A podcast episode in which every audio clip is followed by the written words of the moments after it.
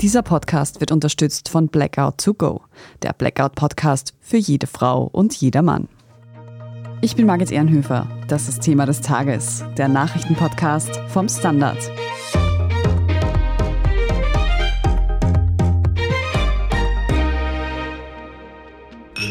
Spielen Sie Schach? Schach ist eine Freizeitbeschäftigung für gelangweilte preußische Generäle. I want to talk chess. Chess? Chess can also be beautiful. Die Schachnovelle von Stefan Zweig, dann das Musical Chess, geschrieben von Björn und Benny der Popgruppe ABBA und zuletzt die Netflix-Serie The Queen's Gambit.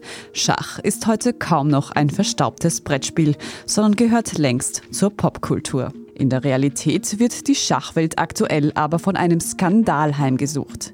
Der amtierende Weltmeister erhebt Betrugsvorwürfe gegen einen jungen Schach-Shootingstar und versetzt damit das komplette Schachuniversum in Aufruhr. Wir sprechen heute darüber, was genau passiert ist und wer der Spieler ist, der den Weltmeister aus der Fassung bringt. Wir fragen nach, ob Schummeln im Schach überhaupt möglich ist und was diese ganze Affäre mit Analkugeln zu tun hat. Martin Schauhuber aus der Standard Sportredaktion. Die Schachwelt wird derzeit von einem Skandal überschattet. Und dieser Vorfall klingt schon fast ein bisschen filmreif. Was genau ist da passiert? Also Anfang September hat der Schachweltmeister Magnus Carlsen ein Spiel gegen den jungen Hans Niemann verloren und hat sich dann im Anschluss von dem damaligen Turnier zurückgezogen. Das wäre jetzt für sich schon recht bemerkenswert, aber die Bombe hat Carlsen eher danach platzen lassen. Da hat er auf Social Media ein altes Interview des Fußballtrainers José Mourinho gepostet. Und in dem sagt er, ich sage lieber nichts, weil wenn ich rede, bekomme ich große Schwierigkeiten. Das hat die ganze Schachwelt schon damals als sehr eindeutigen Betrugsvorwurf interpretiert. Und Carlsen hat jetzt noch einen draufgelegt und hat jetzt eben bei einem anderen Turnier, hat er wieder gegen niemanden gespielt und da hat er nach seinem ersten Zug aufgegeben. Das wird jetzt niemanden überraschen, auch die, die sich im Schach nicht so auskennen. Nach einem Zug wäre noch nichts aussichtslos. Das war einfach wieder ein Statement von Carlsen, dass er gegen diesen Gegner nicht spielt. Es geht also um einen Herrn Carlsen und einen Herrn Niemann, wobei der erfahrenere Spieler dem jüngeren Betrug vorwirft. Martin, wer sind diese zwei Spieler genau? Also dieser Herr Carlsen ist der Gott des Schachspiels derzeit. Vielleicht ist er der beste Schachspieler aller Zeiten, da kann man gerade mit älteren Leuten trefflich diskutieren drüber. Er ist zumindest der Beste seiner Generation. Er ist Nona Weltmeister, x-facher mittlerweile und es ist schon so weit, dass er den Titel gar nicht mehr verteidigen wird nächstes Jahr, weil es ihm Fahrt geworden ist. Niemand dagegen, der ist aus den USA, ist erst 19 Jahre alt und der spielt sich halt gerade so die Ranglisten hoch. Vor diesem Eklat jetzt, da war er eher über seine Schachstreams auf Twitch bekannt. Das ist mittlerweile ein recht großes Geschäftsfeld, aber der ist jetzt bei Weitem kein Schachsuperstar. Du hast schon gesagt, es geht um Betrugsvorwürfe, aber was genau soll niemand denn gemacht haben? Also ja, Carlsen impliziert eben, dass er geschummelt hat. Er macht das aber nur über Andeutungen. Also so genaue Vorwürfe gibt es von Carlsen eigentlich gar nicht. Das eindeutigste war eigentlich wirklich dieses Mourinho-Interview. Er gibt überhaupt keine Interviews zu dem Thema. Also dem norwegischen Rundfunk hat er schon vor dem Turnierstart, wo er jetzt eben so schnell aufgegeben hat, hat er schon gesagt, er gibt das ganze Turnier keine Interviews. Und Carlsen ist jetzt nicht so extrem medienscheu. Das ist auch schon ungewöhnlich, dass er das so klar kommuniziert. Er postet jetzt auch nichts weiteres super Konkretes dazu, aber diese Aktionen, dass der da eben wieder ein Spiel jetzt beim zweiten Zug herschenkt, die sind schon sehr, sehr eindeutig auf seine Art. Wir haben also einen amtierenden mehrfachen Weltmeister auf der einen Seite und auf der anderen steht quasi so ein junger, ich sage jetzt mal aufsteigender Stern des Schachs. Das klingt für mich ein bisschen so, als würde Carlsen einfach nicht damit klarkommen, dass der Neuling besser spielt als er. Ja, na. Also niemand hat Carlsen 2022 vor diesem so viel diskutierten Spiel sogar schon mal geschlagen und hat danach das jetzt auch einigermaßen oft hervorgeholte Statement, Schach spricht für sich selbst, er muss das nicht erklären, getätigt. Aber das ist nicht so unüblich, dass ein Carlsen auch gegen einen Spieler mehrfach verliert in einem Jahr, weil auch ein Weltmeister verliert Spiele. Das Niveau an der Schachspitze ist extrem hoch und die spielen nicht so wenig. Gerade wenn man dann Online-Matches dazu zählt. Das ist nicht so sensationell, dass ein Carlsen da mal verliert. Es mag schon sein, dass Carlsen diesen Niemand auch einfach nicht mag auf persönlicher Ebene, weil so geht es den meisten. Dieser Niemand ist kein Mensch, der großen Wert darauf legt, als sympathisch wahrgenommen zu werden. Das ist, glaube ich, die netteste Art, wie ich das formulieren kann. Aber das sind schon sehr heftige Geschütze, die Carlsen da auffährt. Sowas macht man nicht einfach mal so, weil man den jetzt unsympathisch findet und sich ärgert, dass er einen zweimal geschlagen hat. Deswegen nehmen schon viele Insider auch an, dass er mehr als eine Vermutung haben muss. Dass er nicht nur so das Gefühl hat, dass der da jetzt geschummelt hat, sondern dass irgendwas Konkreteres haben muss, um das anzunehmen. Das hat jetzt auch zum Beispiel Österreichs bester Schachspieler Markus Rager, das auch im Interview mit uns so gesehen. Und niemand wurde schon was Konkretes dann auch von anderen Leuten vorgeworfen. Und zwar, dass er seine Züge in der Analyse nach dem Match nicht besonders gut begründen konnte. Also das ist jetzt nicht so wie im Fußball zum Beispiel, wo ein Spieler sich nach dem Tor vielleicht nicht an die Details erinnert, weil es so im Moment passiert ist. Schachspieler kann dir jeden Gedankengang nach dem Spiel wiedergeben. Das machen die auch sehr, sehr oft auf ihren privaten Streams danach, sogar bei wichtigen Turnieren. Und es kommt erschwerend hinzu, dass niemand eine Geschichte hat, was Schummeln betrifft. Er hat zweimal bei Online-Partien geschummelt, das auch gestanden. Man muss allerdings dazu sagen, er war damals 12 und 16 Jahre alt. Also das kann man auch bei hochtalentierten Frühentwicklern noch als Jugendsünde durchgehen lassen. Also eher unwahrscheinlich, dass das an den Haaren herbeigezogen ist, könnte man sagen. Aber nochmal, um das festzuhalten, handfeste Beweise, dass niemand geschummelt hat, gibt es nicht. Gibt es nicht. Aber es gibt sehr viele Analysen, die zumindest belegen, dass er in wichtigen Spielen und in wichtigen Turnieren völlig über seinem Niveau spielt, was im Schach sehr untypisch ist. Das ist jetzt nicht so wie in anderen Sportarten, wo man dann halt einmal super motiviert ist. Es geht immer um dieses sogenannte Elo-Rating, das stellt einfach da, wie gut man ist und ist auch sehr wichtig, wo man überall mitspielen darf. Und da hat es schon mehrere Analysen gegeben, die gezeigt haben, das schaut irgendwie schon ein bisschen fishy aus, wie seine Leistungen da mal besser und mal schlechter sind. Mhm. Aber nein, es gibt keine handfesten Beweise. Martin, ich gebe zu, ich bin jetzt nicht unbedingt die Expertin, was Schach angeht. Aber wenn ich mir das so vorstelle, da sitzen sich zwei SpielerInnen mit dem Brett und den Figuren gegenüber. Kann man denn da überhaupt schummeln? Theoretisch schon, ja. Also das Kernproblem ist, dass Computer den Menschen im Schach mittlerweile so weit voraus sind. Also wenn man im Schachprogramm die derzeitige Stellung auf dem Brett zeigt, rechnet es dir in einem Schnipser den besten Zug aus. Und Schach ist so unvorstellbar komplex, wenn man in die Details reingeht, dass das auch ein Magnus Carlsen bei weitem nicht schafft. Dass der der ganze Zeit so spielt, wie der Computer es ihm vorschreiben würde. Weil der Computer denkt halt nicht nur zehn Züge voraus, der denkt theoretisch endlos viele Züge voraus, rechnet alle Möglichkeiten aus und weiß dann, womit mache ich es meinem Gegner jetzt am schwersten. Und würde jetzt rein theoretisch jemand diese Partie verfolgen, das dem Computer füttern, wo die Figuren gerade stehen, und dann einfach weitergeben, was der Computer ausspuckt als beste Lösung, dann schlagen auch wir, da schlagen auch eine und einer von uns zwei mit einem verbundenen Arm einen Magnus Carlsen. Und alle versammelten Großmeister, die haben alle gemeinsam keine Chance. Die Frage ist halt schon noch, wie man während der Partie zu diesen Empfehlungen kommt. Jetzt muss ich kurz eine Zwischenfrage stellen. Was ist denn bitte ein Großmeister? Das klingt ein bisschen magisch. Also Schachgroßmeister oder Großmeisterin werden SpielerInnen, die gewisse Sachen erreichen. Das ist ein bisschen kompliziert. Man muss einmal dieses Elo-Rating über 2500 bringen und dann muss man auch noch bei bestimmten Turnieren bestimmte Leistungen schaffen. Und dann bekommt man diesen Titel auf Lebenszeit verliehen. Das haben bis jetzt fast 2000 Menschen geschafft in der Geschichte des Schachsports. Ja, wird nicht mehr allzu lange dauern, bis dann die 2000 wirklich voll sind. Aber es ist halt schon etwas, das nicht sehr alltäglich ist ist schon kein unwichtiger Titel. Alles klar.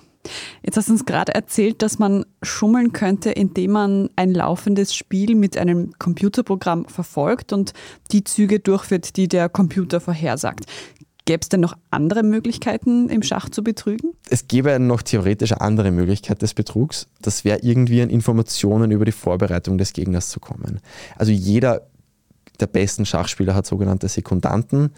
Das sind einfach andere ausgezeichnete Schachspieler, die sich Varianten ausdenken, die einfach tausende Schachspieler durchspielen, auch mit dem Computer als Unterstützung.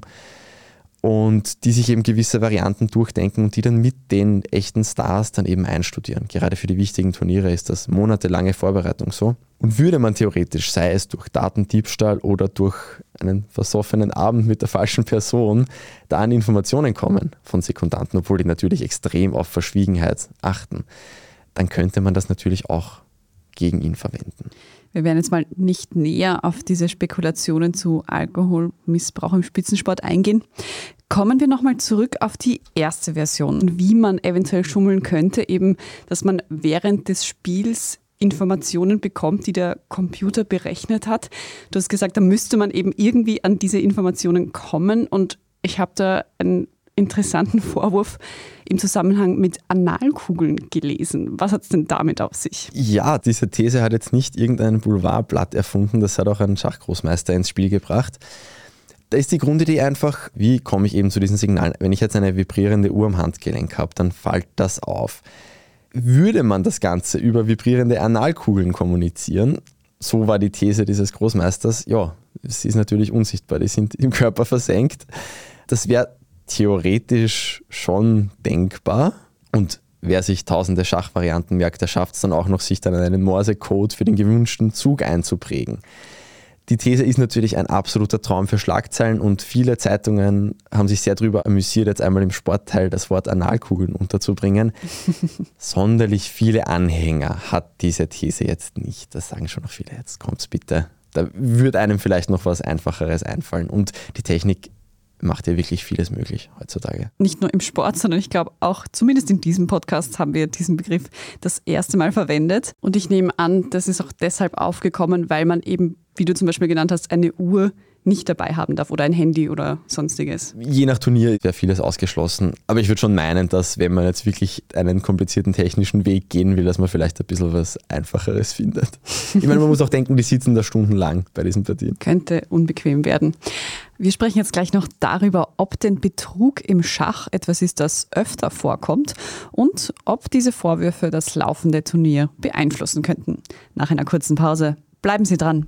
Kein Licht, kein Internet, kein Leitungswasser? Düster, richtig? Ein Blackout ist sicher, die Frage ist nur wann. Im Podcast Blackout to Go erfahren Sie, was auf uns zukommt, wenn wir wirklich im Dunkeln tappen. Jetzt einschalten und sich auf blackout-podcast.at für den Fall der Fälle vorbereiten, damit auch ohne Strom ein Birndl brennt. Martin, gab es denn in der Schachgeschichte vergleichbare Fälle, in denen sich dann tatsächlich herausgestellt hat, dass geschummelt wurde? Ja, jein. Also vor allem ist in diesem ganzen Komplex das sogenannte Toilet Gate bekannt. Man merkt ein bisschen ein Muster. Ja. Wobei auch da wurde nie Schummelei nachgewiesen. Das war bei der WM 2006, da hat der Bulgare Veselin Topalov seinen Gegner Wladimir Kramnik damals beschuldigt, dass der auffällig oft auf die Toilette ging und eben dort entweder über einen versteckten Laptop oder eine versteckte Leitung irgendwie Tipps bekommen haben soll. Auch damals gab es keinerlei Beweise. Aber die Turnierleitung hat dann Kramniks persönliches WC geschlossen. Ich muss dazu sagen, Kramnik ist Russe, das Turnier war in Russland und deswegen ist er dann auch zu einem der Matches wegen Protest nicht angetreten. Am Ende war es wurscht, er hat den Weltmeistertitel im Tiebreak gewonnen. Die haben sich dann auch sehr lange nicht die Hand geschüttelt, was im Schach auch eigentlich ein wichtiges Ritual ist. Aber auch damals kein Beweis. Du hast jetzt noch gerade den Begriff Tiebreak verwendet. Was bedeutet das? Also die WM wird in vielen Partien ausgespielt und wenn es eben nach x Partien unentschieden steht, dann spielt man im Tiebreak weiter, bis es einen Sieger gibt. Oft in zunehmend schneller gespielten Partien. Die Regeln ändern sich auch hin und wieder. Okay. Jetzt ist es ja so, dass viele Spiele und Turniere, gerade auch seit der Corona-Pandemie, auch online stattfinden. Wird dadurch eigentlich das Schummelproblem größer? Ja, das ist ein großes Problem. Die Vorwürfe sind jetzt auch viel häufiger und es sorgen sich viele, dass diese Causa jetzt endgültig so eine Ära des Misstrauens einläutet. Es sind auch tatsächlich von den 100 besten Spielern auf chess.com, das ist eigentlich die größte Schachplattform ist, sind glaube ich auch sechs oder sieben gesperrt. Und man sagt, das waren halt nur die, die am dreistesten waren. Also natürlich, ja, wenn du da online auf deinem Laptop spielst, hast entweder in einem anderen Tab oder halt auf dem Handy das Programm offen. Die Frage ist, wie offensichtlich man es riskiert, das Schummeln. Eben wie gesagt, ich könnte so halt auch einen Carlsen schlagen, nur erstens spielt er nicht gegen mich, zweitens wäre es auffällig. Und es war eben das Turnier am Montag jetzt auch ein Online-Turnier was auch auf diesem Niveau jetzt nicht so unüblich ist, aber trotzdem. Und man sieht die Leute zwar, sie haben zwar die Webcam aufgedreht, aber ja. Jeder, der schon mal auf einer Uni eine Online-Prüfung schreiben musste, weiß, dass das nicht, nicht immer der Weisheit letzter Schluss ist. Nun haben diese Betrugsvorwürfe medial zumindest für großes Aufsehen gesorgt, aber wie reagiert man denn eigentlich in der Schachwelt auf diesen Konflikt zwischen Carlsen und Niemann? Zunehmend teilt man sich da in zwei Lager und ein drittes, das einfach still ist. Da haben sich auch wirklich sehr große Namen zu Wort gemeldet. Also der Großmeister Hikaru Nakamura, der hat zum Beispiel Niemanns Züge analysiert und auch gemeint, dass das einfach nicht zusammenpasst, was da passiert. Nakamura ist der Schach-Superstar auf Twitch. Ich glaube, auf YouTube hat er auch eine Million Follower oder so. Also der ist wirklich groß. Und viele andere haben auch gemeint, dass Niemanns Leistung da einfach nicht koscher war. Es gibt auch Analysen, wonach Niemann in den Turnieren, die zwar in Person stattfinden, aber online gestreamt werden, wonach er in denen immer besser spielt als in denen, wo es keinen Stream gibt. Jede und jeder Großmeister, der da irgendwie online gerade Klicks generieren will, und das tun sehr viele mittlerweile, nimmt Stellung dazu, schaut sich das auch genauer an. Das ist auch das Thema im Schach. Aber es gibt schon auch die andere Seite. Zum Beispiel der französische Großmeister Maxime Vachier-Lagrave, der hat gleich einmal von einer Hexenjagd auf Niemann gesprochen. Und das tun jetzt auch immer mehr. Jetzt, wo Carlsen da eben noch einmal Öl ins Feuer gegossen hat mit dieser Blitzaufgabe. Sagen immer mehr, Herr Carlsen, Sie schaden jetzt mittlerweile schon auch sich selbst. Es wird mal Zeit, Beweise auf den Tisch zu legen. Und es gibt schon auch Analysen, die sagen, ja, so perfekt hat der niemand gar nicht gespielt. Dann gibt es wieder Gegenstimmen, die sagen, ja, aber man würde nicht perfekt spielen, sonst wäre es ja zu offensichtlich. Dann gibt es auch Gegenstimmen, die sagen, ja, aber schau, er hat in einem Turnier mal 28 perfekte Züge hintereinander gespielt, was unmöglich ist, auch für einen Carlsen. Es wird viel dazu debattiert. Aber natürlich, solange es keine Beweise gibt, Unschuldsvermutung. Martin, wie wird denn dieses Turnier jetzt weitergehen? Hat denn dieser Skandal Auswirkungen vielleicht sogar auf den Ausgang des Turniers oder im weiteren Sinne dann auch die Karrieren dieser beiden Spieler? Das wird sich vor allem daran zeigen, ob noch Beweise kommen oder ob noch Geständnisse kommen. Für das Turnier jetzt, also das läuft jetzt noch bis Ende der Woche, die nehmen weiterhin teil. Niemand hat übrigens auch das Turnier, wo Carlsen aufgehört hat, Anfang September natürlich fertig gespielt und am Ende ziemlich abgestunken, wenn man das so formulieren darf. Und solange niemand jetzt nichts nachgewiesen kriegt, wird er natürlich weiterspielen können. Aber bei beiden bleibt natürlich etwas hängen. Also Carlsen gilt jetzt schon langsam als schlechter Verlierer, wird behauptet, er wird immer mehr zur Diva. Niemand ja, wenn er unschuldig ist, kann er es nicht beweisen. Das ist auch irgendwie schwierig und sein Ruf wird natürlich geschädigt. Er wehrt sich natürlich auch auf Twitter und so. Aber ja, natürlich bleibt was hängen. Und was jetzt die Regeln betrifft, also die sind eigentlich schon sehr streng. Der Weltschachbund nimmt das gerade bei den großen Turnieren schon sehr ernst. Smartphones sind auch ausgeschaltet tabu bei den wichtigsten Turnieren. Bei Großereignissen werden die Spieler, die Zuschauer gefilzt wie am Flughafen wenn sie da in den Turniersaal kommen. Jetzt haben sich auch einige Profi-Schachspieler zu Wort gemeldet und gemeint, dass bei kleineren Turnieren, die auch nicht unwichtig sind für dieses ganze Rating, dass da schon auch noch ein bisschen der wilde Westen herrscht immer wieder, dass da noch einiges möglich sein soll, was Schummelei betrifft. Aber es ist die Frage, ob das überhaupt praktikabel ist, da diese starken Vorkehrungen auszudehnen, weil ja, beim Kleinfeldturnier in Hintertupfing ist auch schwierig, Dopingkontrollen zu machen jedes Mal. Wir werden also sehen, ob es da noch Beweise gibt oder ob es eben bei Vorwürfen bleibt in diesem Fall. Was wir jetzt einmal haben, sind auf jeden Fall ungewöhnliche Schlagzeilen. Danke dir, Martin Schauhuber, für diesen Einblick in die Schachwelt. Und bevor wir uns von dir verabschieden, hast du noch einen Hörtipp für uns? Ja, wer von meinem Gebrabbel noch mehr hören möchte und vielleicht auch besser im Schach werden will, ich mache auch den Besser Leben Podcast. Und da hatten wir vor zwei Wochen, glaube ich, eine Folge zum Thema Merktechniken. Das passt sehr gut. Man muss jetzt nicht vielleicht gleich Profi-Schachspielerin werden, aber manchen reicht es ja vielleicht, sich ein ganzes Kartendeck auswendig merken zu können nach ein bisschen Übung. Also da unbedingt einmal reinhören. Den Link dazu stellen wir natürlich auch in die Shownotes. Danke dir, Martin Schauhuber. Danke. Wir sprechen in unserer Meldungsübersicht jetzt gleich noch über die UNO-Generaldebatte in New York. Wenn Sie unsere journalistische Arbeit in der Zwischenzeit unterstützen möchten, dann können Sie das zum Beispiel mit einem Standard-Abo tun. Oder wenn Sie uns über Apple Podcasts hören, mit einem Premium-Abo. Wir freuen uns über jede Unterstützung. Jetzt aber dranbleiben, gleich gibt's die Meldungen. Kein Licht, kein Internet, kein Leitungswasser? Düster, richtig? Ein Blackout ist sicher, die Frage ist nur wann. Im Podcast Blackout to Go erfahren Sie, was auf uns zukommt, wenn wir wirklich im Dunkeln tappen. Jetzt einschalten und sich auf blackout-podcast.at für den Fall der Fälle vorbereiten, damit auch ohne Strom ein Birndl brennt.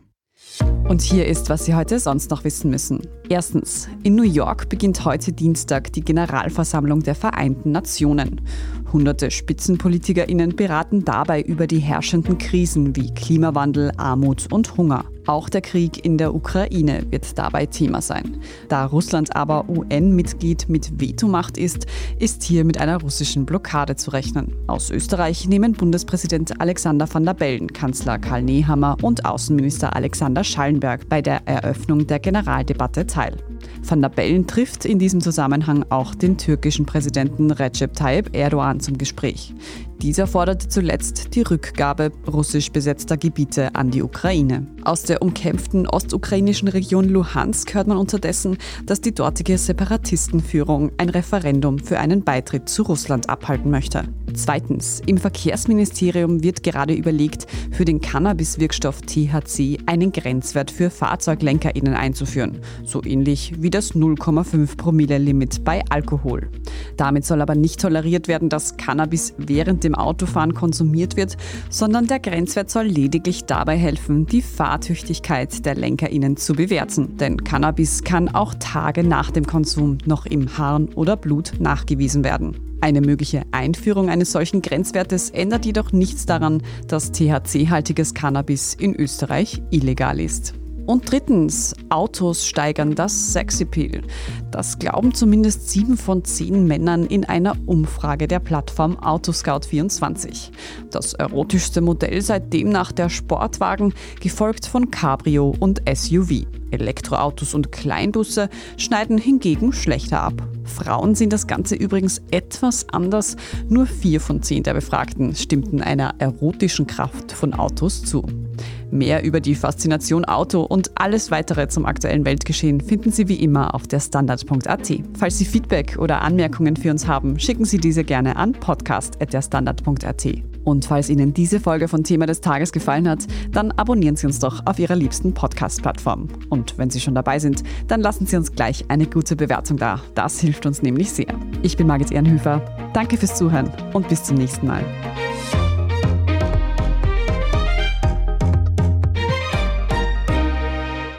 Kein Licht, kein Internet, kein Leitungswasser? Düster, richtig? Ein Blackout ist sicher, die Frage ist nur wann. Im Podcast Blackout to Go erfahren Sie, was auf uns zukommt, wenn wir wirklich im Dunkeln tappen. Jetzt einschalten und sich auf blackout-podcast.at für den Fall der Fälle vorbereiten, damit auch ohne Strom ein Birndl brennt.